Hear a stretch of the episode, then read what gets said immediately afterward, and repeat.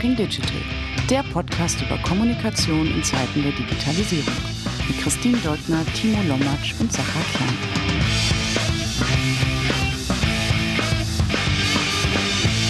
Hallo und herzlich willkommen bei Talking Digital.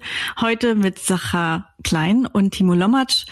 Hallo ihr beiden. Hi. Moin. Hallo. Wir treffen uns heute unter drei, ganz vertraulich und haben ein paar Themen mitgebracht. Ähm, wie immer, wenn wir uns zu dritt unterhalten, diskutieren wir ein bisschen, was uns beschäftigt. Mich beschäftigt vor allem die Rückkehr äh, ins Büro oder auch nicht und vor welchen Herausforderungen Unternehmen und ihre Kommunikation gerade stehen. Äh, Sachar und Timo beschäftigen andere Sachen, die lesen viel und möchten ein paar Themen diskutieren und vielleicht auch weiterempfehlen äh, für unsere Zuhörerinnen und Zuhörer. Genau, und so starten wir heute in eine Sommerepisode von Talking Digital und ich freue mich auf eine gute Diskussion. Wenn ihr mit uns diskutieren wollt, dann macht das bitte vor allem auf Twitter oder LinkedIn mit dem Hashtag Talking Digital. Verlinkt uns, äh, schickt uns Fragen, Gästewünsche. Wir haben noch ein paar spannende Gäste für die nächsten Wochen in der Pipeline, aber freuen uns natürlich immer über Input. Ähm, genau, und jetzt starten wir einfach mal direkt los. Ich habe Sachar und Timo ganz kurz im Vorgespräch erzählt, was mich beschäftigt und äh, Timo musste einschreiten. Wir sitzen zwar nur am Computer zusammen, aber Timo musste äh, sprichwörtlich einschreiten, damit äh, Sacha und ich nicht direkt in der ersten Diskussion versacken, bevor wir den Aufnahmebutton gedrückt haben. Was mich beschäftigt, ist, ähm, geht aus von einer internen Kommunikation, aber hat es natürlich in alle großen Medien geschafft. Forbes hat zuletzt darüber berichtet. Ähm, und ich glaube, das ist etwas, was wenige vor einem Jahr gesehen haben oder vor anderthalb Jahren, als als Corona gestartet ist und alle ins Homeoffice mussten, hat man sich nur darum oder haben haben sich alle nur darum gekümmert, wie schaffen wir es eigentlich, dass die Teams miteinander weiter in Kontakt bleiben, interne Kommunikation gut stattfindet, äh, die digitalen Tools genutzt werden und unsere Produktivität vielleicht nicht im Keller landet. Jetzt äh, fängt die Welt an, irgendwie zurück ins Leben zu finden. Äh, Corona ist nicht weg, aber die ersten Firmen schicken ihre Mitarbeitenden zurück ins Office. Und daraus ergeben sich eigentlich eine Vielzahl von Herausforderungen für die Unternehmenskommunikation nach intern und extern. Ähm, drei Herausforderungen, die ich aktuell verfolge, sind dass zum einen Firmen, wie gesagt, äh, ab Juli ihre, ihre Mitarbeitenden ins Office zurückschicken und die Mitarbeitenden vielleicht gar nicht so große Lust drauf haben. Das ist der eine Punkt. Aber wie, wie schafft man auch eine interne Kommunikation, wo die Hälfte im Homeoffice arbeitet oder remote und die andere Hälfte im Office? Waren früher alle im Office, äh, danach alle zu Hause, wird es jetzt definitiv einen Medienbruch geben, wieder Seitenabsprachen und ähm, wahrscheinlich auch einen Informationsverlust. Äh, ich glaube, da alle nicht nur äh, operativ mitzunehmen, sondern auch gedanklich äh, in was für ein immer Setup man als Unternehmen dann gewählt hat, äh, wieder zurückzuführen, ist, glaube ich, die Herausforderung des Sommers äh, 2021, äh, international wie, wie auch lokal. Ähm, ein weiteres Thema, was gerade viele Unternehmen beschäftigt, ist nicht nur das Thema CSR, also die, die, die Verantwortung, die Unternehmen übernehmen abseits ihres Geschäftsmodells, sondern dass die ersten Unternehmen, äh, vor allem in den USA, ein Stopp Zeichen gehoben haben, was bestimmte politische und gesellschaftliche Debatten angeht. Ähm, es werden interne Kanäle geschlossen und die Kommentarfunktion ausgeschaltet, äh, weil man eben sagt, man kann nicht alle Probleme dieser Welt lösen und am Ende ist man doch ein Unternehmen und muss äh, für, für wirtschaftlich positive Kennzahlen äh, sorgen. Und aus der Debatte heraus äh, entstand dann nämlich eine Metadiskussion, ähm, dass Unternehmen eben keine Familie sind und dass, dass, dass am Ende äh, es sich um Teams handelt, wo auch Leute gehen müssen, wenn sie nicht gut performen. Genau, ich, ich weiß nicht, ob ihr beiden diese drei Diskussionen verfolgt habt ich finde die extrem spannend, weil so nach der Krise ist vor der nächsten Kommunikationschallenge. Und das sehe ich jetzt gerade ganz deutlich eben für, für alle Kommunikatorinnen und Kommunikatoren für die nächsten Monate auf dem Tisch. Auch vielleicht trotz des und wegen des Sommers. Ja, also äh, das, das erste Thema natürlich äh, brennt heiß. Das liegt äh, auf dem Tisch äh, überall gerade. Ähm, ich habe das mit diversen Kunden auch gerade in, in, in der internen Kommunikation, wo wir einfach sehen ähm, oder jetzt Überlegungen machen, auch, auch für, für die tägliche Arbeit, die tägliche äh, Kommunikations, interne Kommunikationsinfrastruktur oder Architektur oder wie man es nennen will, aber auch für Events, die geplant werden, also ähm, die jetzt definitiv stattfinden sollen, wo du A, ja auch mit Corona noch nicht 100% weiß, kommt noch mal was zurück, kommt noch mal eine, eine dritte, vierte, fünfte Welle, äh, was weiß ich, wo man da einfach gucken muss. Und andersrum, ähm, wo man jetzt auch wirklich, guck mal, äh, zum Beispiel die Dailies oder, oder die Weeklies oder was weiß ich, ne, äh, Stand-up, machst du die wieder in, in, in, im Büro, hast nur die Hälfte der Leute da wie, wie machst du das? Wie, wie kriegst du Atmosphäre rüber? Wie kriegst du Emotionen rüber? Du hast es jetzt alles auf digital gemacht. Machst du es dann digital mit allen sitzen zu Hause, äh, sitzen, die auch im Büro sind, sitzen vor ihren Rechnern? Also wie machst du das? Und eine also da, da gibt's, glaube ich, keine Blaupause. Es gibt verschiedene Ideen und Ansätze, die für unterschiedliche Unternehmen und Strukturen und ähm, Aufstellungen passen. Aber die Kernessenz natürlich, die jetzt allen ähm, klar wird, ist, äh, oh shit, äh, wir müssen mehr Kanäle on und offline weiterhin bedienen und müssen wahrscheinlich mehr parallel fahren, was wir vorher fokussierter auf weniger Kanälen hätten. Und die Grundfrage ist, wie fokussiere, wie fokussiere ich mich jetzt vernünftig auf welche Channels on und offline? Habt ihr schon Erfahrungen aus, aus Firmen gehört, äh, in denen das schon am Laufen ist? Also wie, wie das angenommen wird oder ob es irgendwie einen, einen Abfall in Produktivität oder Kommunikation gibt? Oder ist es das, was alle gerade vorbereiten? Naja, also bei, bei uns ist es das, was vorbereitet wird. Ne? Also mhm. ähm, und massiv vorbereitet wird und tatsächlich zurzeit auch wieder einfach eine, eine doppelte Mehrarbeit teilweise macht, weil du für verschiedene, auch größere Events zum Beispiel, wenn du in Oktober, September, Oktober, November oder so guckst, einfach parallel planst, gerade mit Plan B, ne, falls eine, eine dritte Welle kommt und andererseits halt einfach planst und guckst und jetzt wirklich Stau überleben musst. Wir, was wir gerade machen, ist viele hm, verschiedene Szenarien oder, oder ein oder zwei verschiedene Szenarien zu entwerfen und dann überlegen müssen, was fühlt sich am besten an und was wird wahrscheinlich am besten funktionieren.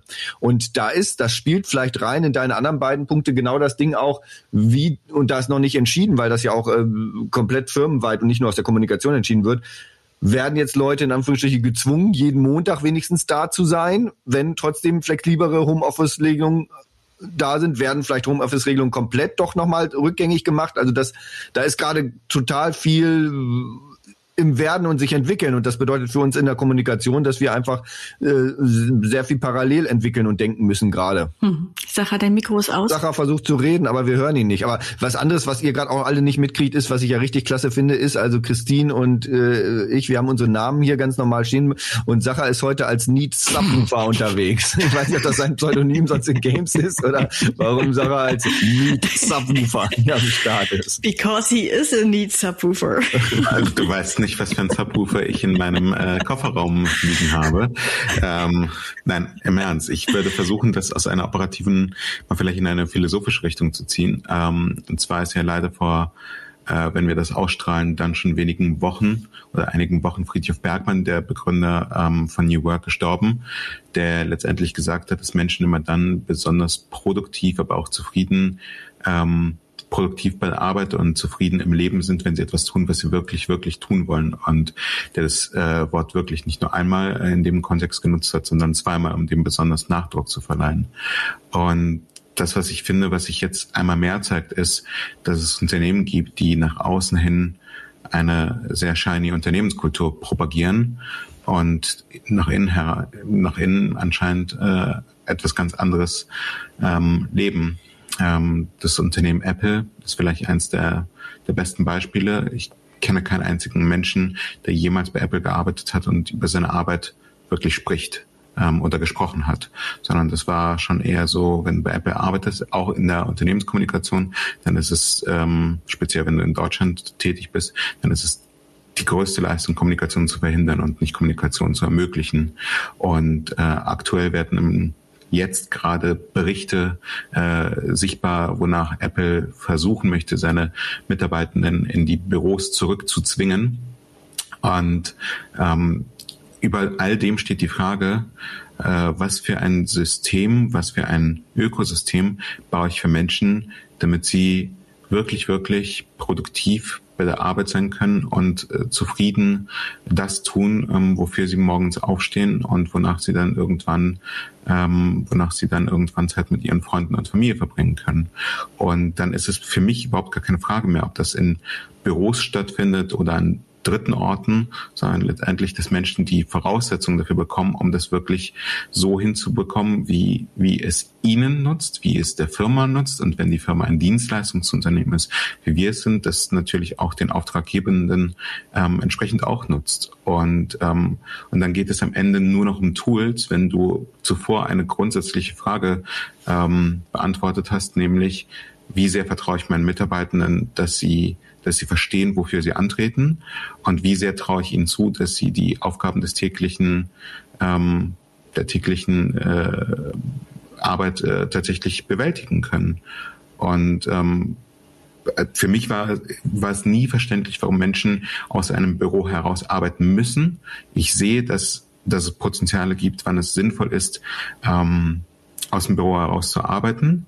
Ähm, und klar schmerzt mein Herz, wenn wir jetzt gerade darüber reden, Christine und ich, dass wir Büroflächen in Hamburg anmieten ähm, und aber wissen, dass es Tage geben wird, an denen sie nicht genutzt werden und dass einfach so ein blöder Posten äh, auf unserer PL ist, der letztendlich nicht dazu beiträgt, dass wir als Unternehmen ähm, finanziell erfolgreicher dastehen. Aber es gibt den Mitarbeitenden eine Möglichkeit, wirklich, wirklich das zu tun und vor allem auch so zu tun, wie sie es wollen.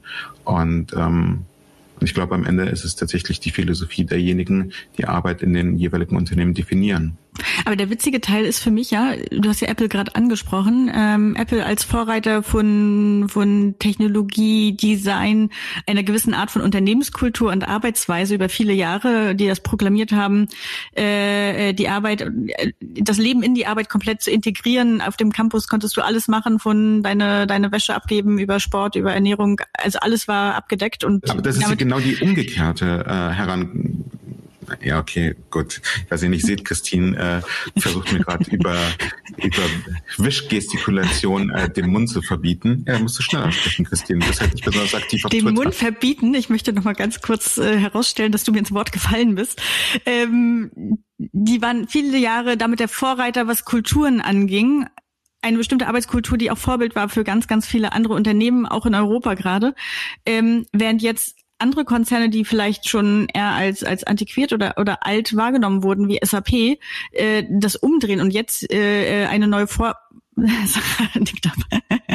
eine neue Vorreiterstellung einnehmen und sagen, dass es komplett nicht kulturbildend ist, im Office zu sein, sondern dass andere Aspekte eben die Kultur, die Arbeitskultur und auch die Unternehmenskultur prägen und das eben auch aus dem Remote und flexiblen Office herausgetan werden kann. Jetzt muss man aber auch dazu sagen, dass diese Kultur, die du ansprichst und wo diese Unternehmen tatsächlich Vorreiter gewesen sind, ob es nun Google war oder Apple oder auch ähm, neuere Tech-Konzerne, die im Laufe der letzten 10 bis 15 Jahre entstanden sind und die sich in Campus gebaut haben. Die Grundüberlegung war ja, wie schaffe ich es, ein System zu bauen oder eine Umgebung zu bauen, in der die Menschen möglichst lange bei der Arbeit äh, sind und nicht das Bedürfnis haben, nach Hause zu gehen.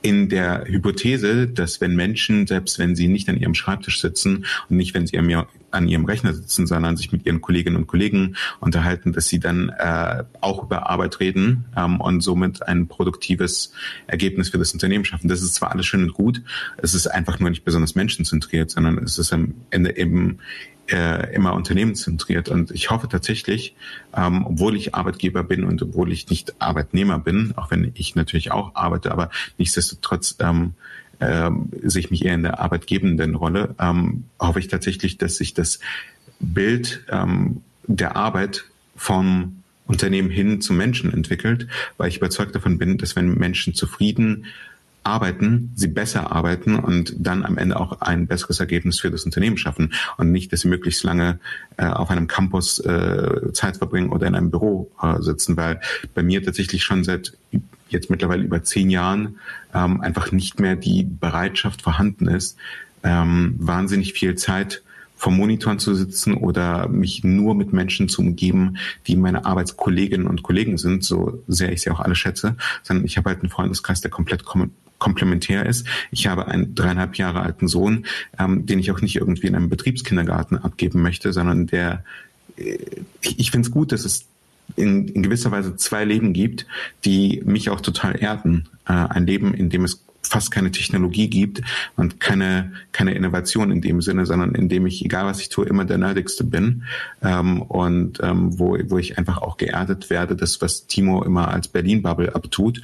Ähm, dort, wo ich lebe, mitten in Berlin, gibt es diese Berlin-Bubble de facto nicht. Und das zeigt mir immer wieder, dass das, was, was ich beruflich mache und was mir so viel Freude bereitet, auch ein großes Privileg ist, weil es eben von, bei wahnsinnig vielen Menschen noch nicht angekommen ist. Aber es ist doch genau das, was ich gesagt habe. Das ist doch einfach der Witz an der Sache, ist das, was lange proklamiert wurde als der Vorreiter, hat jetzt ausgedient und andere überholen, die wir lange nicht gesehen hätten als die Vorreiter für eine gesunde oder vielleicht auch äh, innovative Arbeitskultur äh, für die Zukunft. Ja, ich glaube nicht, dass es ausgedient hat. Das ist nämlich genau der Punkt. Du hast momentan eben diese zwei sehr, sehr starken Strömungen und wir werden sehen, wer sich am Ende durchsetzt. Ähm, du kannst davon ausgehen, dass Apple Gehälter zahlt, die weit über Durchschnitt sind und ähm, einige Menschen sich sehr wohl die Frage stellen werden, bin ich bereit auf all die Annehmlichkeiten, die mir mein Arbeitgeber äh, oder meine Arbeitgeberin über Jahre, vielleicht sogar Jahrzehnte getätigt hat, ähm, darauf zu verzichten. Und ähm, offen und ehrlich, ich, also äh, wir müssen gar nicht in Richtung Big Tech schauen. Ähm, ich habe Freunde, die in Unternehmensberatungen arbeiten, die äh, kleine Kinder zu Hause haben und wirklich äh, mit, mit Schmerzen und auch Angst in die Zukunft schauen und sagen, es gibt bei uns Partner, die sagen, ey, wann kommst du endlich wieder mit? äh, vier Tage Woche. Und vier Tage Woche heißt nicht nur, dass du vier Tage irgendwie äh, bei deinen Kundinnen und Kunden sitzt, sondern dass du dann eben ähm, in, in diesen, allein in diesen vier Tagen irgendwie deine 50 bis 55 Stunden arbeitest, ähm, wo du dann weder Vater noch Mutter noch Partner noch Freund sein kannst, sondern wo du einfach wirklich ein Sklave deiner Arbeit bist. Ich glaube tatsächlich, dass die Firmen, die sich das annehmen, gerade einen massiven Recruiting-Vorteil haben, weil die auch gewillt sind, genau diese Gehälter zu zahlen. Die wären an diese Potenziale, an diese Talente vor anderthalb Jahren nicht rangekommen, weil, aus genau den Gründen, weil es einfach dieses Setup nicht gab.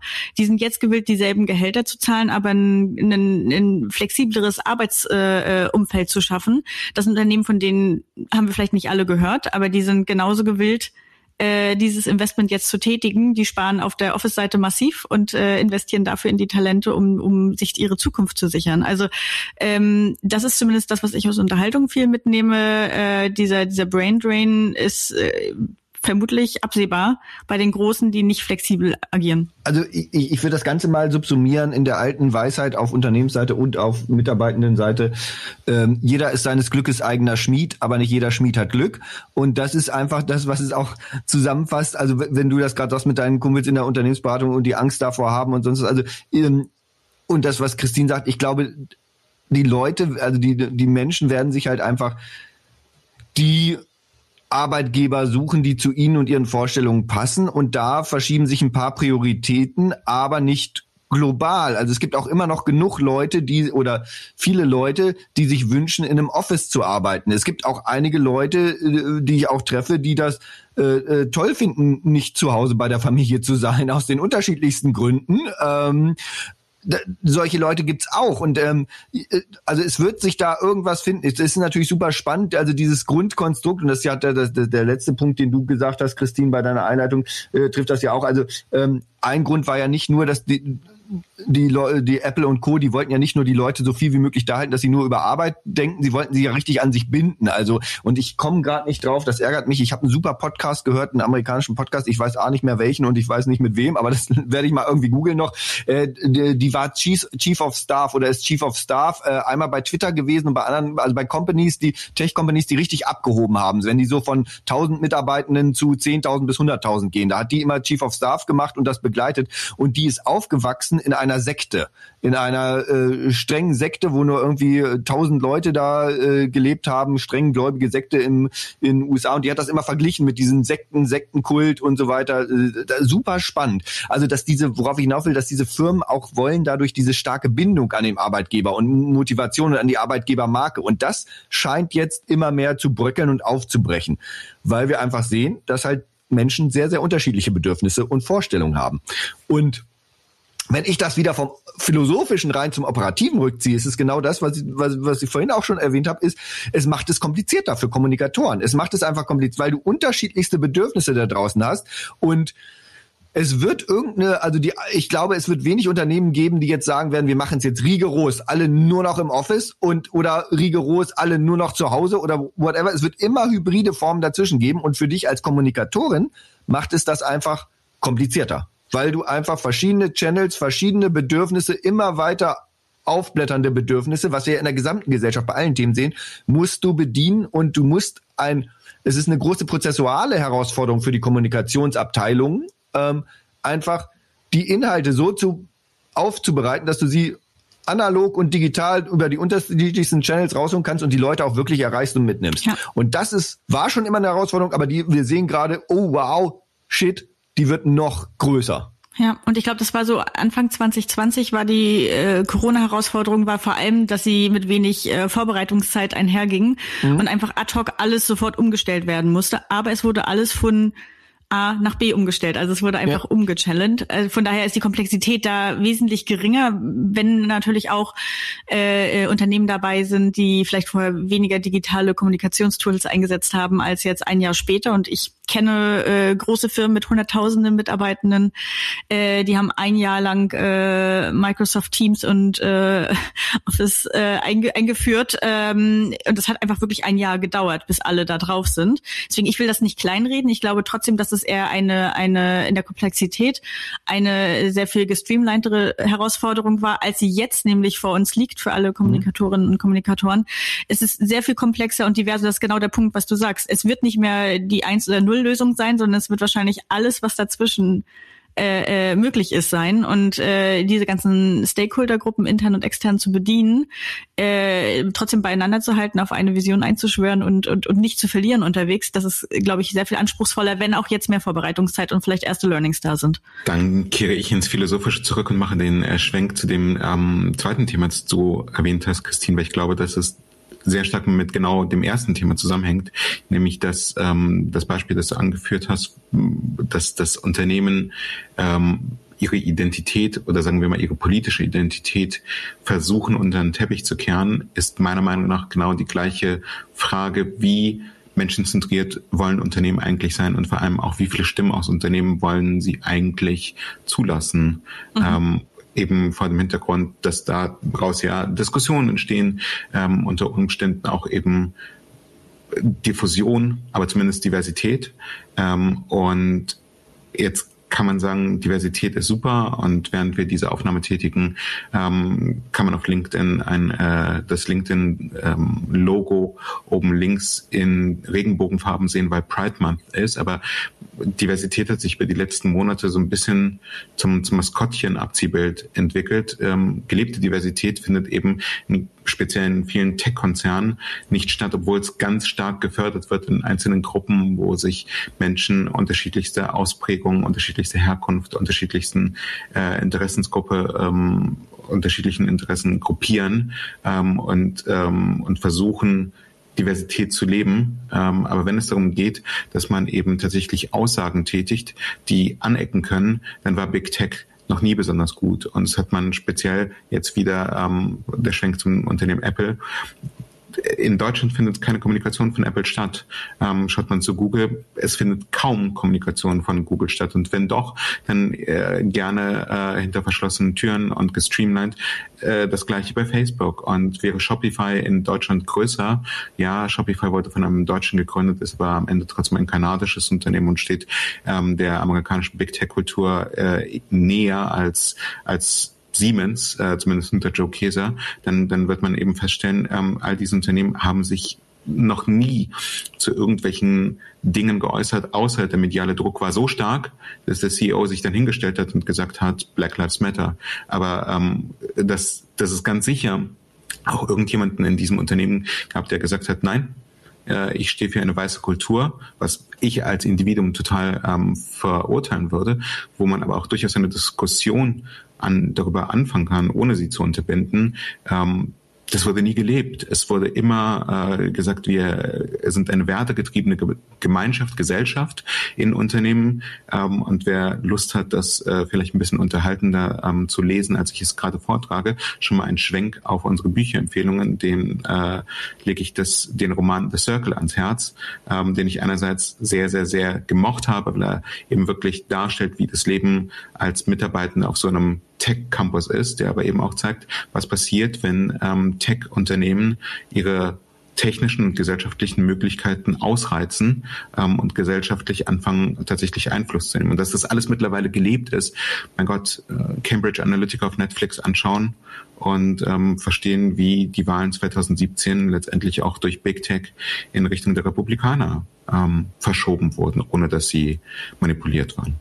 Ja, ja. Ähm, kein Problem, wir können, wir, wir, wir können das jetzt einfach so stehen lassen. Ähm, ja, ja, genau. Nee, ich ich, ich habe ich hab, äh, äh, zwei Gedanken noch. Also ein Gedanke noch, also was man auch nicht vergessen darf, also ich weiß gar nicht, ob wir jetzt noch groß bei dem Thema zu Deutschland denken wollen, aber in Amerika ist es ja allgemein so, auch im Persönlichen, dass ganz oft, äh, früher zumindest, also in den 80ern, 90ern, äh, wo ich das auch in Amerika auch noch mitgekriegt habe, äh, da wurde immer gesagt, äh, nicht äh, don't, don't talk about politics. Also du hast nie in persönlichen, also wenn du andere Leute getroffen hast, hast du sehr selten über Politik geredet. Und es war immer so ein Ding, ähm, dass das bei Familienfeiern oder sonst was war immer klar, über Politik wird nicht geredet. Da haben ja manche Leute dann auch abgeleitet drauf. Deswegen gibt es da jetzt gerade auch diesen immensesten Clash überhaupt oder dies Auseinanderdriften, weil vorher einfach nie äh, über solche Sachen wirklich also oder versucht wurde, auch gerade im Business, wenn man sich businessmäßig getroffen hat, nie über Politik zu reden. Ähm, einer Sache wollte ich aber noch äh, ganz kurz ergänzen zu diesem ähm, äh, äh, Fokussieren und wie man sich jetzt darauf einstellt, ähm, dass, dass man äh, die, diese diversesten Kanäle hat. Und da möchte ich die These in den Raum werfen, äh, gucken, ob sie sich bestätigt, dass die Unternehmen, die schon auf eine Newsroom-Struktur gebaut haben, es vielleicht einfacher jetzt hinkriegen, vom Thema her zu denken, die Kernbotschaft zu implementieren und dann das auf die unterschiedlichsten Kanäle aufzubereiten, weil das einfach nicht ganz so viel Arbeit erfordert und Ressourcen erfordert und die Prozesse schon gelernter sind, das halt dann auch für die interne Kommunikation so zu adaptieren oder intern und extern zu verschmelzen, als die, die noch eine reine äh, Erstkanal-Denke haben oder zu Strukturierung. Hm. Würde ich einfach mal im Raum werfen wollen. Ich glaube operativ bestimmt, aber die, die Frage ist so ein bisschen, äh, ob vor dem Operativen nicht noch dieses Selbst äh, Bild kommt. Ähm, äh, in Deutschland werden immer noch Unternehmen gefeiert, die jetzt sich äh, äh Nachhaltigkeitsziele setzen und äh, Nachhaltigkeit und äh, soziales Engagement äh, als wirtschaftlich relevanten Faktor für ihre Unternehmung äh, äh, deklarieren. Ähm, und damit meine ich jetzt auch gerade mit Blick vielleicht äh, zurück auf die auf die Modeindustrie und, und meine Vergangenheit. Ne? Also das ist mhm. jetzt irgendwie Status quo und äh, auch Analysten strafen das ab, wenn keine existierende Nachhaltigkeitsstrategie in den Geschäftsberichten vorhanden ist und und und die Fortschritte gezeigt werden, weil sie wissen, dass die Konsumenten und Konsumentinnen äh, darauf Wert legen an dem Punkt sind wir in Deutschland gerade. Und jetzt sehe ich, das ist eine alte Weisheit in den USA, das wird da schon praktiziert äh, seit Jahren und auch als eine Selbstverständlichkeit. Also da wird das nicht mal mehr thematisiert. Das ist einfach äh, ein Hygienefaktor, der hier, wie gesagt, bei uns immer noch äh, zelebriert wird und dort aber schon längst äh, in place ist. Da ist eine ganz andere äh, interne Diskussion. Da, glaube ich, kann auch ein Newsroom und, und eine Key-Message-Vorbereitung nicht helfen. Es wird einfach immer wieder neue gesellschaftliche Herausforderungen geben und auch ökonomische Herausforderungen, jetzt zuletzt eben durch Covid, aber eben auch durch ganz andere äh, Themen. Und die Mitarbeitenden, vielleicht auch gerade, weil sie äh, vermehrt im Homeoffice gearbeitet haben und dann die digitalen Unternehmenskanäle nutzen, um sich auszutauschen, äh, tragen einfach Sachen, die sie beschäftigen, mit in diesen Arbeitskontext hinein. Und was passiert, ist, dass meine Vermutung einfach bestimmte Diskussionen überhand genommen haben und äh, Unternehmen sich nicht mehr in der Lage sehen, für all das einzutreten, was ihre Mitarbeitenden beschäftigt. Ne? Also ich meine jetzt keine riesengroßen Bewegungen wie Black Lives Matter, aber es gibt auch, wie helfen wir den kleinen Lokalen hier in unserem Standort, wie helfen wir allen kleinen Lokalen äh, überall im Land und auf der Welt äh, und den Leuten, die Hunger leiden in anderen Ländern. Und das sind Diskussionen, die sich immer weiter fortführen, ähm, bis dahin, dass, dass einige Unternehmen, und das ist eben, glaube ich, der, der schwierige geteilte Unterhaltung. Einige Unternehmen sich entschieden haben, diese Kanäle nur noch als äh, eindirektionale Kanäle zu bespielen. Also mhm. ihre Aktivitäten dort zu teilen, aber keine Meinungen und Inputs der Mitarbeitenden mehr zuzulassen. Und das finde ich halt einen ultra spannenden Move.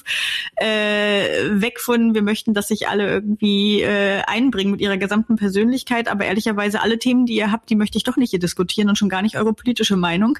Auch in einem Amerika, wo es überhaupt nicht verpönt ist, über seine politischen Meinungen zu sprechen und das sehr, sehr offen proklamiert wird, ähm, da jetzt doch eine Linie gezogen wird und die Vermischung in einigen Unternehmen nicht mehr gewünscht ist von, von allen Perspektiven, sondern dann wieder zurück auf den Fokus gelenkt wird und gesagt wird, wir können uns engagieren, aber wir können nicht alle Probleme auf der Welt lösen. Ich möchte die Probleme lösen, die in unserem Handlungsspektrum liegen. Und äh, das ist konkret dann vielleicht hier digitaler Handel. Hm. Du hast gerade gesagt, ähm, Unternehmen wollen diese Vielstimmigkeit nicht mehr zulassen. Ich bin der Meinung, sie wollten sie noch nie zulassen. Es gab mhm. nur in der Vergangenheit einfach auch noch nicht das Bedürfnis, vielleicht weil alle auch wirklich an einem Ort sich befunden haben und mhm. es auch gar nicht aufgefallen ist, worüber die tatsächlich den ganzen Tag sich unterhalten. Und jetzt ja. ist es tatsächlich mehr oder weniger transparent, weil die Kommunikation auf Slack oder bei Teams oder ähm, keine Ahnung, äh, Facebook at Work stattfindet. Ähm, und ich glaube tatsächlich, dass Corona die Vielstimmigkeit transparenter gemacht hat und die Unternehmen jetzt feststellen, das wollten wir doch gar nicht. Wir wollten sie doch äh, komplett streamlinen und äh, zu ja letztendlich sicherstellen, dass die äh, Menschen von äh, spätestens 9.30 Uhr bis äh, 21 Uhr über nichts anderes nachdenken, als das, was wir ihnen in ihre Hirne verpflanzen. Ja, und jetzt dürfen sie auch ihren Hund durchs Bild laufen lassen. Warum müssen sie sich jetzt auch noch über politische Themen unterhalten? Ganz genau. Also ich 800 Prozent bei dir. Das Spannende, was jetzt in der internen Kommunikation passiert oder passiert ist im letzten Jahr, ähm, wo sie digitaler geworden ist oder ins Digitale gezogen ist und gerade kollaborativ und sonst was alles, ist genau das, was äh, mit Social Media passiert ist die letzten Jahre, nur jetzt intern in den Unternehmen. Ähm, ähm, du, das ist ja auch dieses Filter-Bubble und Filter-Clash-Modell. Ne? Also ähm, du bist natürlich in deiner Filter-Bubble so in sozialen Kontakten unterwegs ähm, und du weißt, wer wie tickt. Also vorher im Unternehmen wusstest du auch, wer wie tickt, so ein bisschen vom Grundgefühl her und du wusstest, mit wem redest du über welches Thema, bei wem eckst du mit welchem Thema an und dann hast du überlegt, will ich den jetzt provozieren oder bin ich mal lieber leise? Okay, dann bin ich hier jetzt lieber leise und spreche das hier nicht an, dann spreche ich nachher mit dem darüber und so weiter. Jetzt ist das alles digital und alles für jeden sichtbar und du hast diesen Bubble-Clash, den du auch in Social Media extern hast, hast jetzt auch intern im Unternehmen. Das heißt, ähm, die Leute treffen mit ihren Meinungen total aufeinander. Sie, sie, sie sehen die ganzen Meinungen von Kollegen, Kolleginnen, die sie vorher nicht so explizit mitgekriegt haben, weil es im Flurfunk woanders, wie ich gerade gesagt habe, stattgefunden hat, in einer anderen Nische der Cafeteria. Und jetzt sehen sie alles das und da ist die, die zusätzliche Herausforderung als Unternehmen, wie gehst du damit um? Wie kanalisierst du das, wenn jetzt diese unterschiedlichen Meinungen und Positionen aufeinandertreffen und gegeneinander treffen? Und das ist ja darüber stehend noch das Grundding. Ähm, erstens kannst du als Unternehmen natürlich nicht alle Sachen in aller Welt lösen und zweitens hast du gar nicht eine einstimmige Meinung oder auch nur ansatzweise einstimmige Meinung in deiner Mitarbeitendenschaft, aber genauso wenig auch in deiner Führungsriege wahrscheinlich. Und das in Wagen, in, in Bahnen zu lenken. Das ist jetzt die Herausforderung. Und da, ich sehe es immer als schlechtes Zeichen, Kommunikation zu unterbinden und abzuwirken, weil Kommunikation findet immer ihren Weg und findet immer statt. Ne? Dann, machen die Facebook-Gruppen auf, dann machen die sonst was. Also die reden miteinander und die vernetzen sich miteinander.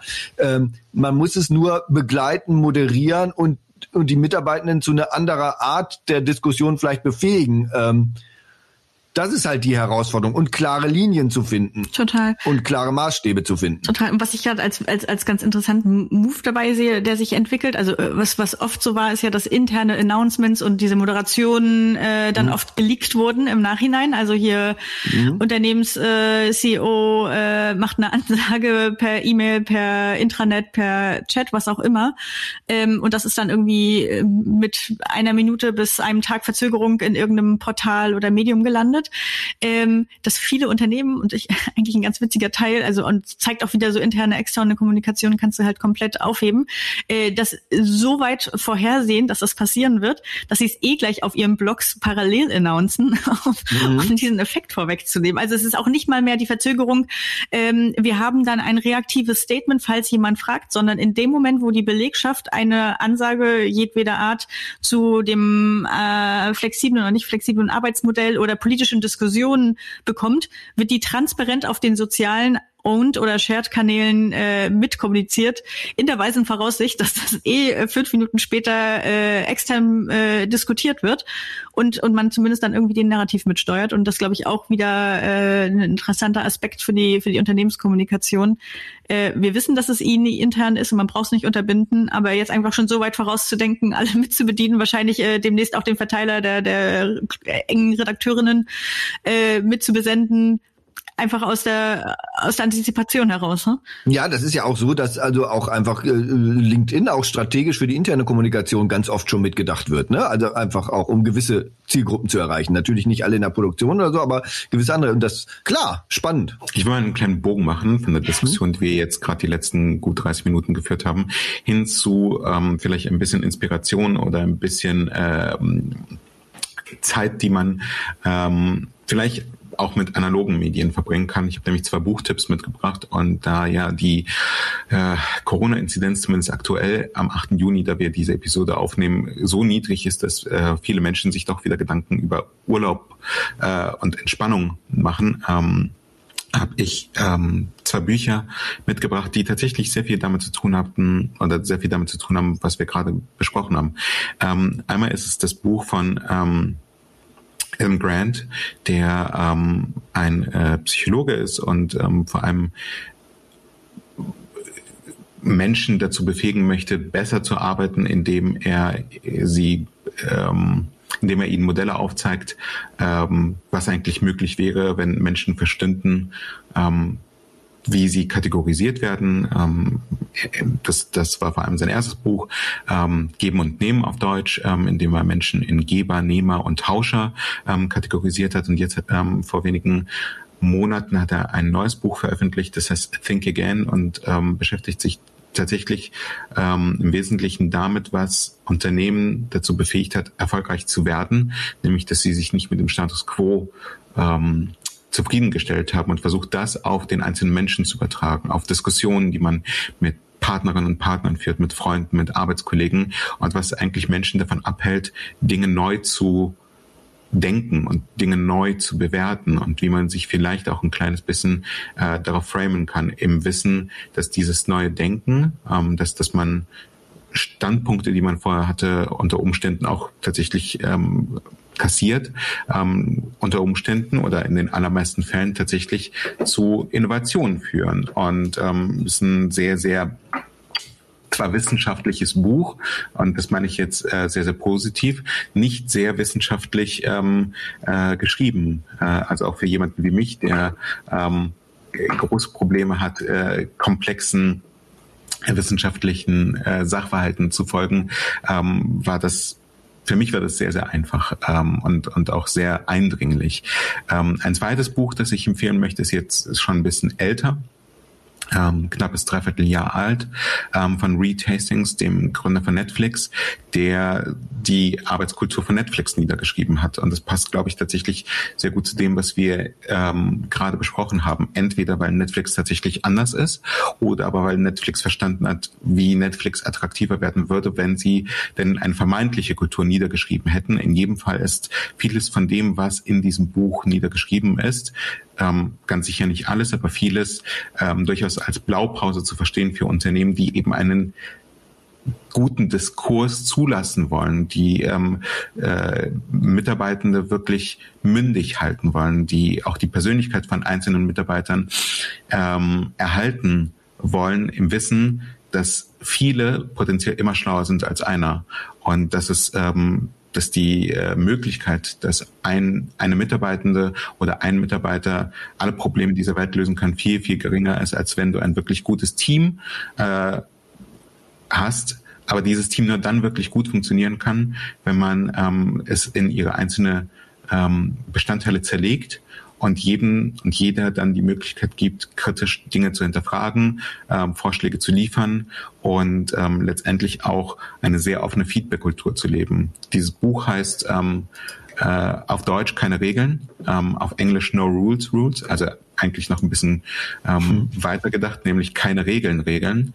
Ähm, und ähm, tatsächlich gibt es am Ende nämlich sehr, sehr viele Regeln, nach denen Netflix arbeitet und lebt und hat mich tatsächlich darin bestärkt, ähm, dass diese auch jetzt schon durchaus spezielle Feedback-Kultur, die wir bei Hyper haben, die Feedback tatsächlich vom Stigma befreien soll und als etwas Positives ähm, in den Köpfen von Menschen verankern soll, noch weiter ausbauen, noch weiter zu propagieren, weil ich überzeugt davon bin, dass, dass Menschen, ähm, wenn sie wieder mit Bezug auf Friedhof Bergmann das tun, was sie wirklich wollen, wirklich, wirklich wollen, ähm, dass sie eigentlich einem Growth Mindset unterliegen, auch ein schönes Buch von Carol Dweck, ähm, und äh, dass sie danach streben, jeden Tag ein bisschen schlauer zu werden und jeden Tag etwas Neues zu lernen und sich jeden Tag fortzuentwickeln. Und das sind die zwei beziehungsweise am Ende dann doch drei Buchtipps, die ich unseren Hörerinnen und Hörern mit auf ihren Sommerurlaub mitgeben möchte. Netflix, by the way, auch ein extrem gutes Beispiel dafür, wie Flexibilität am Arbeitsplatz gelebt wurde, be lange bevor Corona äh, ein Thema war, ähm, indem es äh, Gehälter gibt, die nicht an Arbeitsstunden gebunden sind, indem es keine festgelegten Elternzeiten gibt, sondern Leute sich um ihre Kinder kümmern und zurückkommen, wann sie möchten, ohne das vorher zu announcen und auch ohne sich daran gebunden zu fühlen. Also ein komplettes keine fixen Urlaubstage. Genau, ein komplettes Modell, das sich nach dem Leben genau. der Menschen richtet und wie sie ihre Arbeit in ihr Leben integrieren möchten und trotzdem erfolgreich äh, ihre Rolle ausfüllen. Also wie gesagt, das schon gedacht äh, lange bevor es äh, notwendig war durch Corona oder en vogue, um jetzt äh, im, im Wettbewerb irgendwie Bestand zu halten. Äh, von daher glaube ich äh, extrem gute Leseempfehlung. Super spannend. Äh, Habe hab ich schon wieder mehr Bücher auch für meinen Stapel, die ich nie lesen werde, leider, weil ich so viele Bücher auf meinen Stapel habe, die ich nie lesen werde. Aber ich möchte hier nochmal äh, dann aufgreifen und eingreifen, was Sacha gerade gesagt hat mit diesem ähm, Viele sind schlauer als Einzelner und da ist die große Herausforderung für alles, was wir vorher besprochen haben, für die Unternehmenskultur, die Prozesse, die vielen aber handlungsfähig zu halten, weil ein Einzelner ist oft schneller, einfacher handlungsfähig als viele. Vielleicht handelt er nicht schlauer, aber er ist handlungsfähiger. Und viele, die sehr schlau sind, können sich dann oft aber auch blockieren in der Handlungsfähigkeit. Und das vernünftig kanalisiert zu kriegen, das ist die große Herausforderung. Und daran angrenzend oder eingreifen, auch für den Hinterkopf, ist halt meine Buchempfehlung, ähm, die ich schon immer gebe und ewig gegeben habe und schon zehnmal gelesen habe. Und ich möchte es gern als festes Bestandteil neunte Klasse international für alle Schulen haben, ist Paul Watzlawick, wie wirklich ist die Wirklichkeit. Weil in dem Buch geht es darum, wie Wirklichkeit konstruiert wird. Und es geht darum, zu verstehen und zu begreifen, dass es keine objektive Wirklichkeit gibt, die wir als Mensch erfahren können. Es gibt wahrscheinlich eine objektive Wirklichkeit, aber die können wir als Mensch nicht erfahren. Die können wir als Mensch nicht wahrnehmen. Was wir immer wahrnehmen, ist ein Konstrukt von Wirklichkeit, das wir uns selber machen. Und jeder Mensch macht sich seine eigene Wirklichkeit. Und diese Wirklichkeit wird gestaltet größtenteils zu 90 Prozent durch Kommunikation und Interaktion mit anderen Menschen. Und wie das funktioniert und wie diese Mechanismen laufen, das zeigt er in diesem Buch super, wissenschaftlich fundiert mit Studien, Experimenten, aber auch mit Alltagsbeispielen, die jeder kennt. Und das zu verinnerlichen, das hilft so immens viel, wenn man begreift, A, natürlich dann auch für die PR, Wirklichkeiten zu gestalten. Wie kann ich Wirklichkeiten gestalten? Und aber erstmal als ersten Schritt zu begreifen, es gibt so viele unterschiedliche Wirklichkeiten. Und nicht anzunehmen, unsere Interpretation der Wirklichkeit ist für alle da. Und das ist so elementar. Und da sind so lustige und schöne Beispiele drin und so wichtige, gute. Deswegen, also wer es noch nicht gelesen hat und irgendwas mit Kommunikation zu tun hat oder mit anderen Menschen zu tun hat im Leben, sollte dieses Buch lesen. Paul Watzlawick, wie wirklich ist die Wirklichkeit? Timo, dein Bücherstapel würde deutlich kleiner werden, wenn du nicht immer nur den Watzlawick lesen würdest. ja, aber er ist einfach so immens wichtig und ich muss es allen zupacken. Genau, ich will, ja, ich habe hier so, ich gucke gerade drauf zu meinen Büchern, ach, so viele schöne Bücher, die ich noch lesen will. Aber ich äh, lese gar nicht so viele Bücher, weil ich höre doch dann mehr Podcasts tatsächlich bei meiner äh, Hunderunde oder bei anderen Beschäftigen. Hast du uns da etwa auch noch einen Tipp mitgebracht? Genau, ich habe sogar, äh, tatsächlich habe ich, habe ich aus Versehen fast zwei mitgebracht. Aber der äh, ganz kurz, der ADA-Podcast, heute das Morgen verstehen, ist wirklich super. Der ist ganz brillant, weil da geht's um Technik, um äh, Digitalität, es geht um KI, Quantencomputer, NFTs, Renaissance der Raumfahrt, was weiß ich, um ganz viele Sachen, die werden simpel, einfach erklärt, dargestellt, dass, dass man die wirklich begreifen kann, aber auch den Impact begreifen kann, den die heute schon haben und in Zukunft haben werden. Ganz, ganz toller Podcast. Und ich denke, für Kommunikatorinnen ist es auch extrem wichtig, diese ganzen digitalen Themen, KI, Quantencomputer, was weiß ich, was NFTs mal zu verstehen und zu durchdringen. Da kriegt man das kompakt ganz toll erklärt. Ada heute das Morgen verstehen. Und vielleicht ganz kurz als letzten Tipp, um einen noch ein bisschen zu schocken, Clubhouse. Clubhouse Talk. Freitag um 12 gibt es immer einen Clubhouse Talk von Christian Mertin, der ist Head of Corporate Communications und Media Relations bei Bayer und von Christian Lawrence, der ist Partner bei Brunswick Group, also Agentur und äh, Unternehmenskommunikationsmensch. Äh, machen zusammen Talks und laden ganz, ganz viele Leute ein aus anderen Unternehmen, aus Agenturen, aus Journalistinnen und besprechen sowas wie agile Kommunikation in Großunternehmen, wie kann das gehen? Oder ein, ein tolles Thema, dürfen Pressesprecher lügen? Oder Agenda-Surfing, oft probiert, selten erreicht.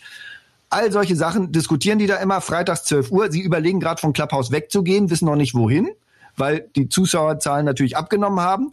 Ähm, Sache hat da vielleicht einen ganz heißen Tipp, YouTube ähm, ähm, als Audiofile. Wir werden das ja auch ausprobieren. Aber das nochmal die Lanze brechen, doch für Clubhouse, weil das ist ein toller wiederkehrender Talk. Wir packen den Link in die Show Notes unter talkingdigital.de, wo ihr die Talk-Termine für diesen Talk auch sehen könnt und zu allen anderen Sachen, die wir heute erwähnt haben. In diesem Sinne, vielen, vielen Dank, äh, wenn ihr bis hierhin dran geblieben seid. Uns würde eure Meinung interessieren. Wie steht ihr dem Thema Arbeit in einem Leben hoffentlich nach Corona oder sagen wir mal im Einklang mit Corona ähm, entgegen? Wie, wie schaut ihr in die Zukunft? Wie wird bei euch Arbeit im Unternehmen jetzt schon gelebt? Und wir freuen uns auf euren Standpunkt, auf eure Meinung, ähm, gerne auch auf euer Kontra zu dem, was wir hier besprochen haben oder auf euer Pro. Ähm, auf Twitter, auf LinkedIn mit dem Hashtag Talking Digital. Show Notes findet ihr unter talkingdigital.de. In diesem Sinne, vielen Dank für eure Aufmerksamkeit und bleibt gesund. Ciao. Tschüss. Das war der Talking Digital Podcast von Christine Deutner, Sacha Klein und Timo Lommatsch. Wir freuen uns über Feedback, Anregungen, Kritik und Wünsche. Schreibt an kontakt.talkingdigital.de oder geht auf www.talkingdigital.de und kommentiert dort.